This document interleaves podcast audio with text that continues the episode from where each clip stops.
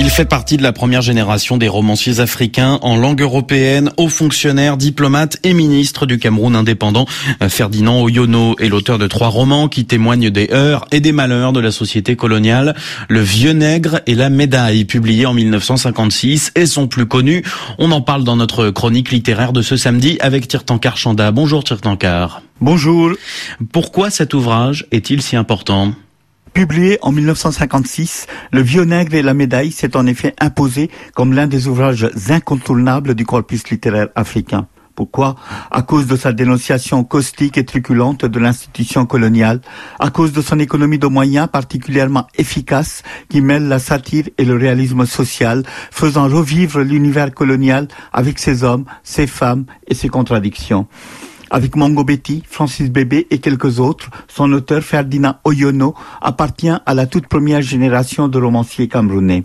La fiction camerounaise se caractérise par son refus de raconter une Afrique romantique et par son souci de témoigner avant tout des réalités sociales et politiques du continent.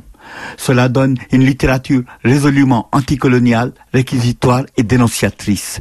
Produit de cette tradition, Le Vieux Nègre et la Médaille propose l'un des portraits les plus féroces de la société coloniale, ce qui lui vaut aujourd'hui de figurer dans le panthéon des lettres africaines modernes. Avant de parler de l'art de Ferdinand Oyono, comment résumer l'histoire de ce roman? Le titre résume le pitch du roman. Ferdinand Oyono nous raconte les tribulations de son protagoniste Meka, un vieux paysan du sud Cameroun que l'administration coloniale a décidé d'honorer en lui attribuant une médaille à l'occasion des célébrations de la fête nationale du 14 juillet. La mère patrie veut exprimer sa reconnaissance à ce vieil homme modeste dont les fils sont morts pour la France sur les champs de bataille en Europe. La famille a aussi cédé ses terres à la mission catholique qui y a construit son église. Ces sacrifices valent bien une décoration.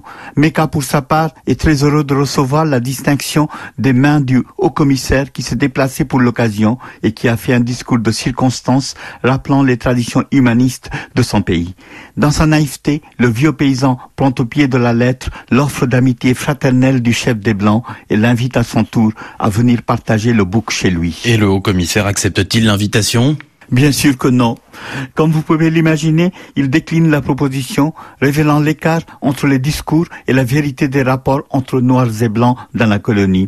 Mais qu'à lui-même en prendra conscience lorsque le soir, après la cérémonie qui ne tarde pas à tourner au grand guignol, il est arrêté par la police, brutalisé et humilié pour s'être retrouvé dans le quartier européen de la ville sans autorisation.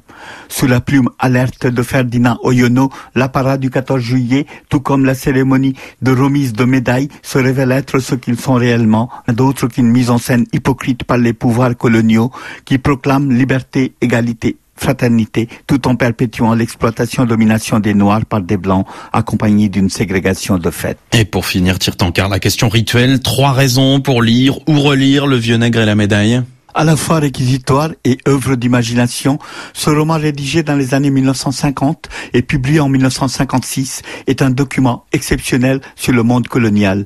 Il brosse le portrait d'une société dichotomique partagée entre blancs et noirs, dominateurs et dominés, sans aucune possibilité de rencontre sur un pied d'égalité.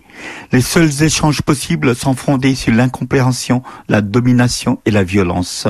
Dans ces conditions, la remise de la médaille qui constitue le cœur de l'intrigue de ce roman ne peut qu'être source de déconvenus et de tensions car elle est basée sur des malentendus. C'est cette écriture lucide des ambiguïtés et des servitudes de la société coloniale qui fait que ce roman reste toujours lisible plus de six décennies après sa parution.